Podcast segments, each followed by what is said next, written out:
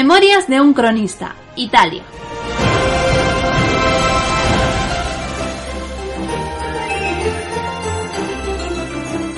Capítulo 10. La batalla.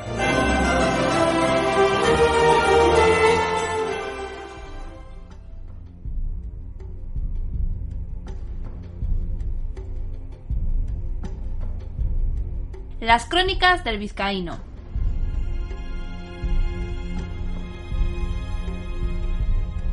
Ansia y temor. Los corazones en un puño. Leves choques del metal. Picas y alabardas en lo alto. Arcabuces humeantes. Estandartes imperiales por doquier con la cruz de San Andrés sobresaliendo entre todas.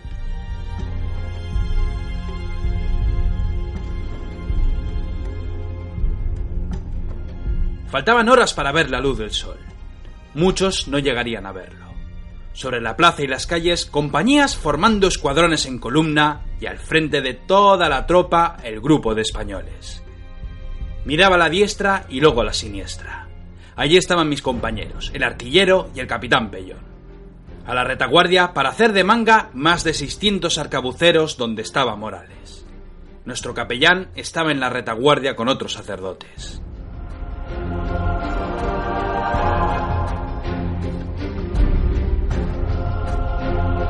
Capitán Maestu pasaba a nuestra zurda con paso marcial. Sombrero de ala ancha con unas plumas blancas. Toledana bien presta. Nos miraba a todos. En nuestra retaguardia los alemanes y los suizos, prestos para formar sus cuadros. Los hombres no paraban de mover las piernas. Hacía un frío de mil demonios, pero el viejo veterano parecía que eso del frío no iba con él. Guárdate del hierro francés, vizcaíno. Los nuestros están batiendo el acero como los bravos ahí fuera. Nos faltan muchos principales que manden la tropa, así que espero que hagas méritos a tu leyenda. Con un gesto agradecí las palabras del soldado viejo. Los hidalgos lanzaban gritas a cada una de las compañías. A una señal, las puertas de Pavía se abrieron de par en par. A paso ligero, la columna se puso en marcha.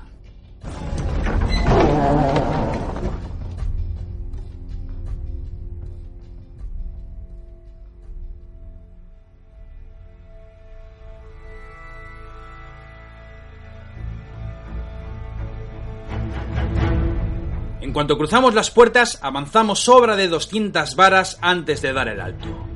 La compañía comenzó a formar el cuadro. 300 piqueros y alabarderos, además de un buen puñado de rodeleros. A nuestra diestra formaron los arcabuceros en una línea harto larga. Las compañías que avanzaban en nuestra retaguardia viraron en formación hasta perderse en la oscuridad.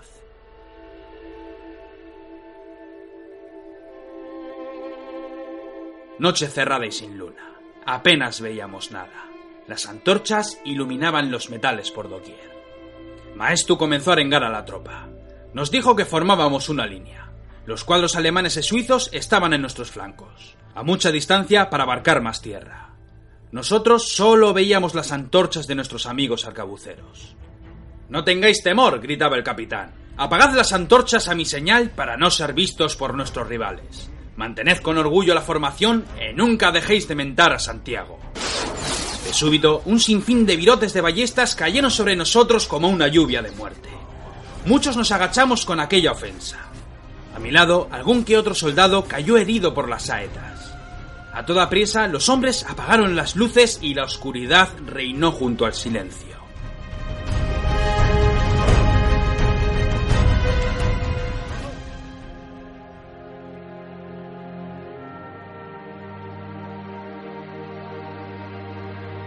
Solo oíamos los grillos y los gemidos de nuestros heridos. Nadie decía nada por temor a una nueva andanada. Todos esperábamos la voz de nuestro capitán. Sin embargo, esta no llegaba. Tanteando el suelo, dimos con nuestro capitán con un virote que lo había atravesado por la nuca y sobresalía por la garganta. De su herida y de su boca salían chorros de sangre hasta que sus ojos desorbitados se apagaron como la noche. Los hombres murmuraban. ¿Qué pasaba con el capitán? decían. Ha muerto, respondían algunos en voz baja. Muchos maldecían su suerte. ¿Y qué hacemos ahora? se preguntaban los de vanguardia. ¿Quién da la orden? preguntaba a otros. Nos faltan principales. Que el vizcaíno guíe al combate, gritó uno en el fondo. De súbito, toda la compañía en voz baja suplicaron que tomase el mando de la compañía.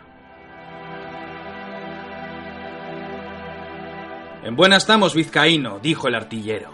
Me fío más de tus hechos que lo que pueda hacer cualquier mamarracho que se presta a pavonearse frente al Leiva. Échale huevos que no nos queda otra y sácanos de aquí vivos. Tras aquellas palabras volví mis ojos al capitán Pellón.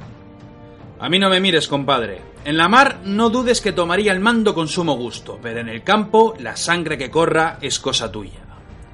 Pues que sea francesa, dije en voz alta. Irguiéndome, contemplé a los hombres de vanguardia. Había temor en sus miradas, pero se sentían inspirados por nuestra leyenda. Hijos de Santiago, grité. Hijos de mujeres de honor o de padres y madres de dudosa reputación como vuestra propia virtud. Con aquellas palabras que resonaron en el cuadro, todos echaron a reír. Vive Dios que estamos en una encrucijada.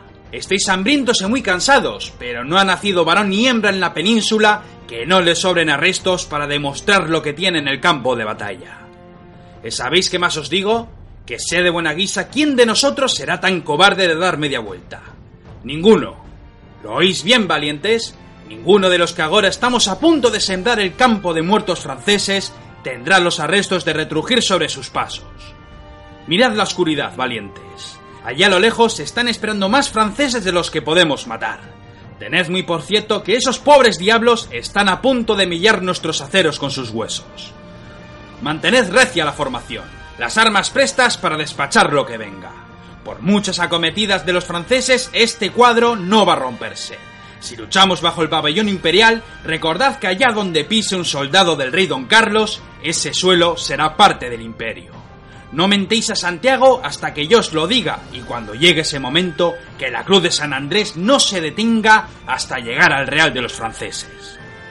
Aquellas palabras infundieron en la tropa el valor necesario para la batalla. Joder, hasta el mismísimo infierno seguiría en la bandera para clavársela al Belcebú. Sin embargo, por temor a las flechas, ninguno dijo palabra alguna. El silencio en la batalla se convertiría desde entonces en una tradición.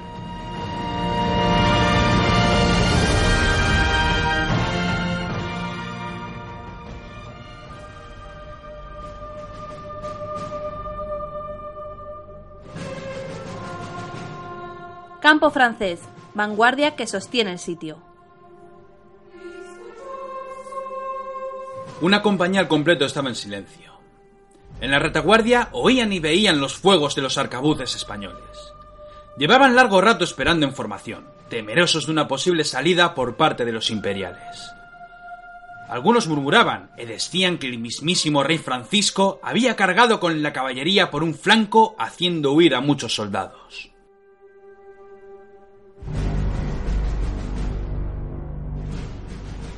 A su lado había varias piezas artilleras, inútiles en la noche. Tenía muy por cierto que sus flancos estaban seguros con otros grupos de ballesteros y piqueros. De hecho, un grupo descargó sus ballestas al ver unos fuegos en la lejanía. De súbito, algunos hombres lanzaron varias gritas anunciando algo. En vanguardia parecía moverse algo. Estaba tan oscuro que no veían nada. En vanguardia todo estaba en calma hasta que comenzó a resonar una tambor. Las filas se estrecharon y muchos sostenían nerviosos sus picas. El redoble parecía más y más cercano. Los hombres estaban cada vez más nerviosos.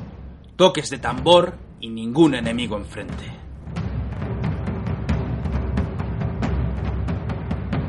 De súbito, a su siniestra, un sinfín de fuegos iluminaron la noche, siendo el preludio de una descarga de arcabuces que dieron con ellos tan cerca que muchos cayeron de tal arte que empujaron a los suyos.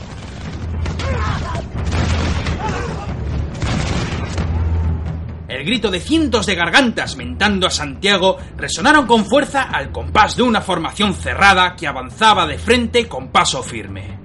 Ordenando las filas, los franceses bajaron las picas para sostener el combate. Paso a paso, ambas formaciones fueron acercándose hasta que las picas comenzaron a tocar carnes creando un bosque de maderas y aceros.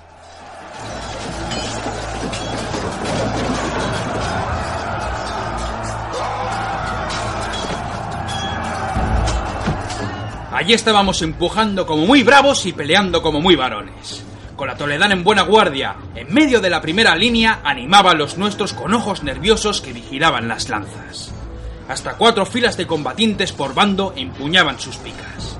Esquivando las maderas para mantener el orden, me mantuve con la primera línea vigilando a los nuestros. Muchos soldados con rodelas y buenas toledanas se escurrían entre las picas por debajo bloqueándolas. Cuando restaba el espacio justo para templar el acero con sangre, estos comenzaron a cuchillar a los franceses en las piernas o rompían las lanzas con recios tajos.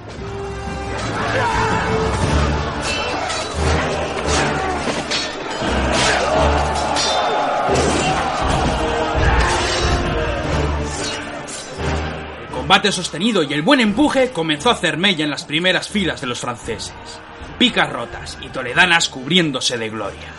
Muchos comenzaron a retrujir sobre sus pasos. Los primeros dieron de bruces con los de retaguardia, creando desorden y confusión. Los nuestros, implacables, avanzaron clavando aceros por las espaldas. El redoble mantenía la marcha y nuestros estandartes avanzaron sin temor dejando a muchos en el suelo que eran rematados por los de retaguardia.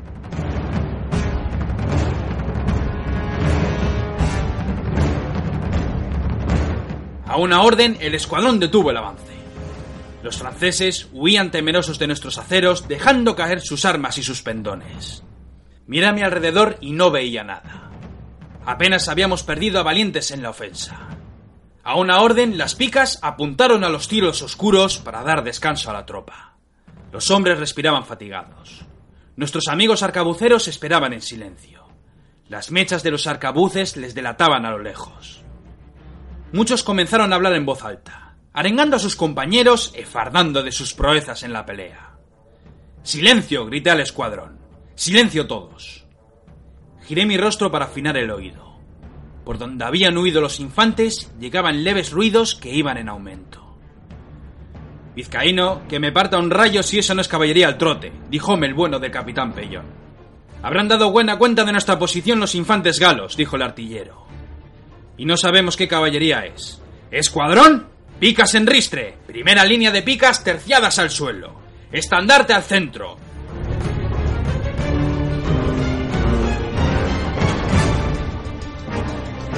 Tras un brutal griterío, los nuestros bajaron las picas prestas para dar muerte. La primera línea con las maderas apoyadas en el pie y con la diestra preparadas para sacar la toledana.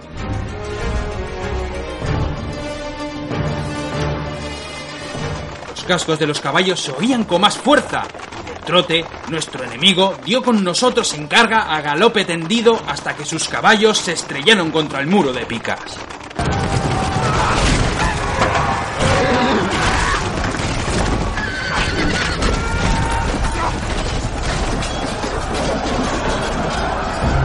La embestida fue tan brutal que muchos de los que atravesaron los caballos fueron empujados a la retaguardia.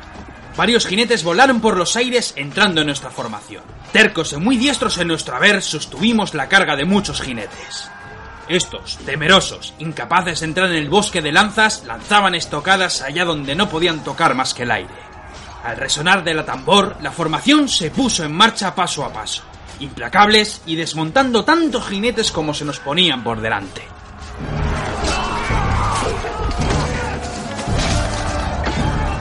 De súbito, varios hombres de la compañía lanzaban gritas a nuestra diestra. Apartando a valientes, fui hasta donde estaba nuestro flanco.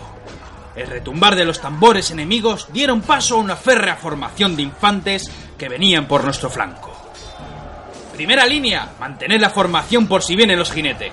Los del flanco diestro, picas en ristre. Manteneos quedos y que no pase ni un solo francés. Las picas descendieron prestas a entablar combate. Nos mantuvimos quedos mientras nuestro enemigo avanzaba a paso lento hasta que las maderas de las picas comenzaron a rozarse entre ellas.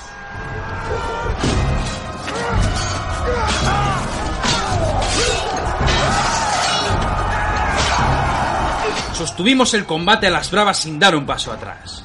Fuime entonces donde estaba la vanguardia del cuadro. Allí estaba el capitán Pellón, sosteniendo una alabarda. ¿Y la caballería? pregunté. De retirada, pero no te fíes. Los gritos de la batalla están allí, y si se reagrupan, estos cabrones nos pueden volver a cargar de nuevo. Vigila la vanguardia, le dije. Los hombres están cansados, pero que no bajen la guardia. Si vuelven esos jinetes, les dais la bienvenida como solemos hacer. Pierde miedo, vizcaíno, dijo con una sonrisa mientras vigilaba la oscuridad.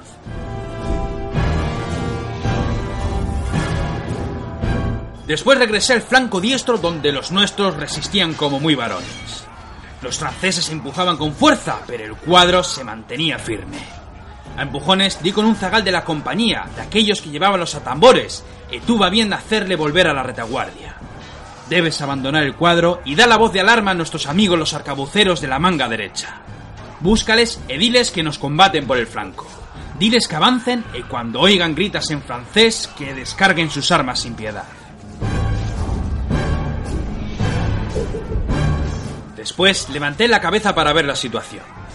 Parecía que la oscuridad vomitaba franceses. No era capaz de ver ni el tamaño ni las filas del escuadrón enemigo.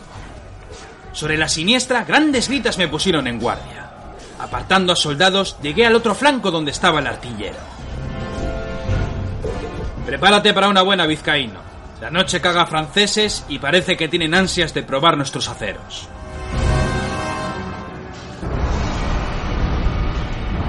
Redobles de tambores e gritas alzando al valor.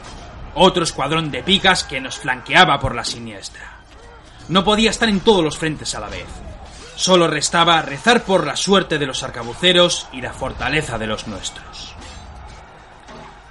¡Flanco zurdo! grité a los hombres. ¡Picas en ristre! Al unísono, docenas de lanzas descendieron apuntando al cuadro que venía a pasos cortos. Mantened firme la posición. Lanzad recias estocadas. Luchad con valor y que todos los de Castilla sepan que aquí lucharon unos valientes.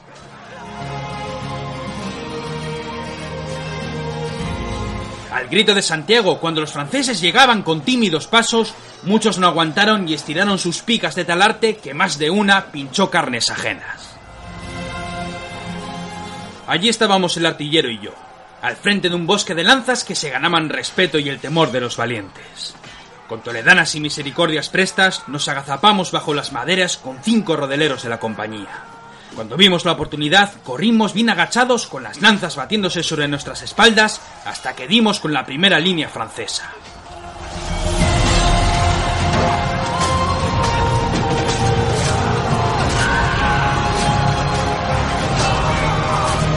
Alzándonos, comenzamos a cuchillar a todo aquel que estuviera por delante.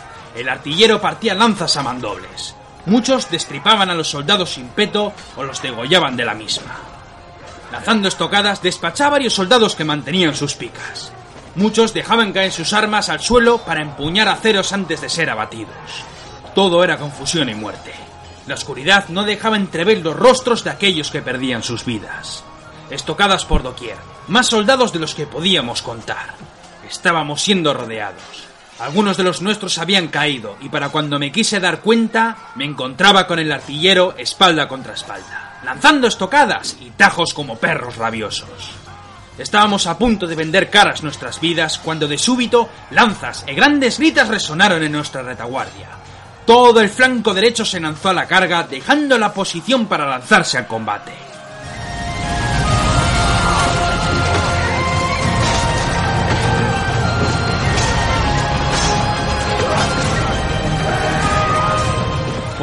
Solo oíamos choques del metal, gritos y lamentos de los moribundos, aceros que destelleaban brillantes en la noche. Aquella carga arrolladora y el sinfín de lanzas destrozadas rompió la formación francesa de tal arte que todos pusieron pies en polvorosas siendo perseguidos por algunos de los nuestros. Destrozados y reventados en nuestro haber, les dije que no teníamos tiempo para descansar. Al cuadro, mis valientes, les grité, que los nuestros siguen batiéndose como los bravos. Con presteza, los hombres recogieron sus picas y formaron en el flanco más curtidos que la piel de un toro. Resoplando con un pequeño corte en el pecho, avancé apoyándome en el bueno del artillero. El flanco de la diestra seguía en sus trece, frenando en seco el empuje francés hasta que de súbito las luces y los disparos de los arcabuces entraron en escena dando de lleno con la retaguardia enemiga.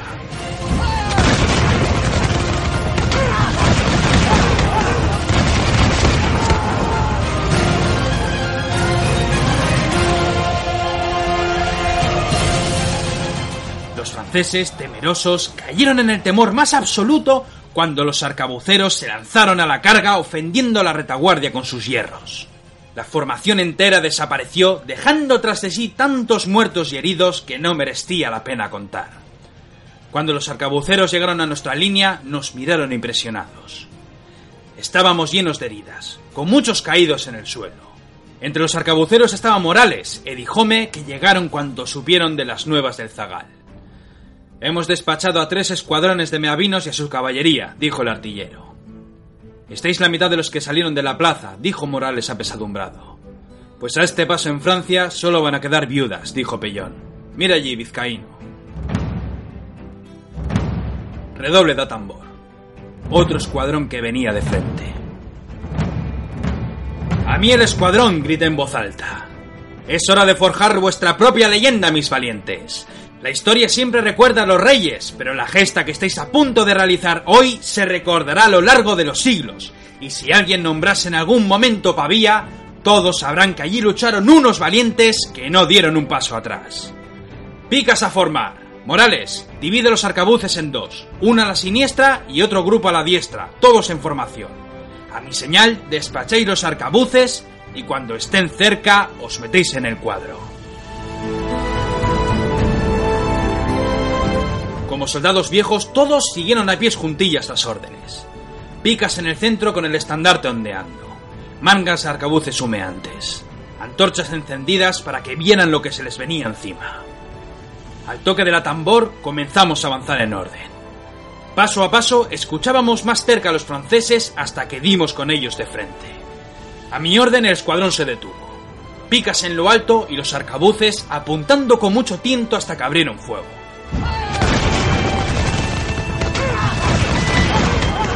Arcabuces apoyados en el suelo. Sacos de apóstoles y polvorines preparando la carga. Balas que resbalaban por el cañón. Baquetas ajustando el plomo. Cazoletas llenas. Mechas prestas y humeantes. Y con la segunda orden, una nueva andanada.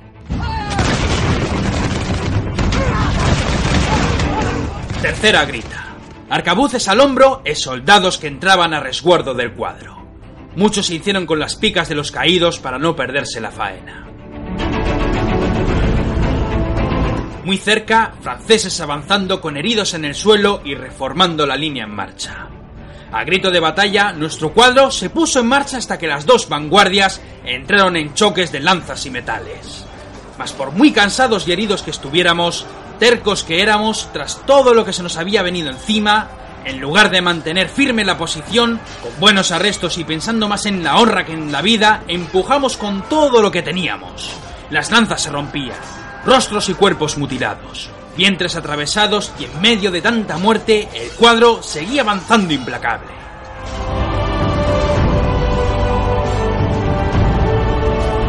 Muchos rompieron las filas con sus estoques lanzándose a la carga, ofendiéndolos con las fuerzas que les restaban. Los franceses retrujían paso a paso. Imposible frenar a quienes estaban dispuestos a morir a sabiendas de ser mejores soldados. Paso a paso, los muertos franceses eran pisados por nuestras botas. Las banderas cayeron. La flor de lis cayó en el frío barro aquella noche. Los hombres tiraron sus armas. Banderas y pendones fueron arrebatados. Todos huían para salvar sus vidas, pero nosotros, en lugar de perseguirlos, cansados como estábamos, mantuvimos el porte y el paso y seguimos avanzando como si la guerra la llevásemos en nuestros hombros. Anduvimos largo trecho sin dar con enemigos, con paso firme, resonando el tambor en los flancos, banderas orgullosas y fantasmas que vagan en la oscuridad. Algunas gritas mentando a Santiago o a la Virgen que rompían el silencio. A lo lejos escuchábamos arcabuces, muy lejanos. También aullidos o muchas luces de la batalla, obra de cuarto de legua. Comenzaba a amanecer.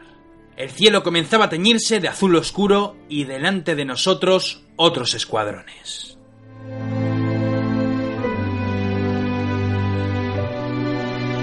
Seguimos paso a paso hasta detenernos a distancia de tiro. Los arcabuceros prestaron sus armas esperando la orden. Fue entonces cuando oí un grito que nos dejó a todos helados. Me voy a cagar hasta en la madre que los parió.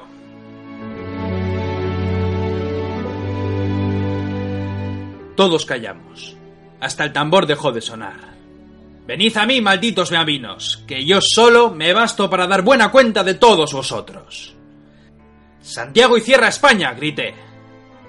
De nuevo el silencio. Aún estaba oscuro y había niebla. De las sombras surgieron varias figuras que crecían en número hasta hacer más de un centenar. Estandartes imperiales. Soldados castellanos y aragoneses que comenzaron a descojonarse de lo que acababa de ocurrir. El soldado que nos había lanzado gritas fue el primero en acercarse e vino donde estaba yo. Vive Dios que más que españoles parestéis unos fantasmas del purgatorio de los herejes, rió el soldado. Pero ¿de dónde habéis salido vosotros, pobres diablos? La batalla acaba de terminar. Nuestra caballería está dando buena cuenta de los franceses que huyen despavoridos. Tras escuchar aquellas palabras, guardé la toledana y miré a toda la tropa. Habían caído muchos de los nuestros. Demasiados. Nadie decía nada. Solo se escuchaban los comentarios burlescos de nuestros amigos de armas. Los hombres del cuadro y los arcabuceros se miraban entre ellos y luego todos me miraron a mí. Quizás buscando unas palabras o un gesto. No lo sabía entonces. Apenas tenía aliento ni ganas de pensar en nada que no fuera dejarme caer en el suelo. El soldado español siguió preguntando. Maldita sea, por vuestra planta parece que habéis metido al Belcebú todas esas picas por el culo. Un tercio, dije en voz baja. ¿Qué? preguntó el soldado.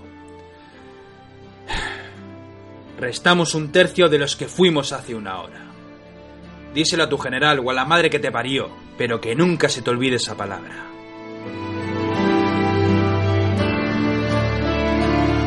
Tras decir aquello, di la espalda al soldado y miré con orgullo a los valientes que habían luchado a mi lado. Respiré hondo y levanté la mirada. Soldados, dije en tono solemne, ha sido un honor haber combatido a vuestro lado.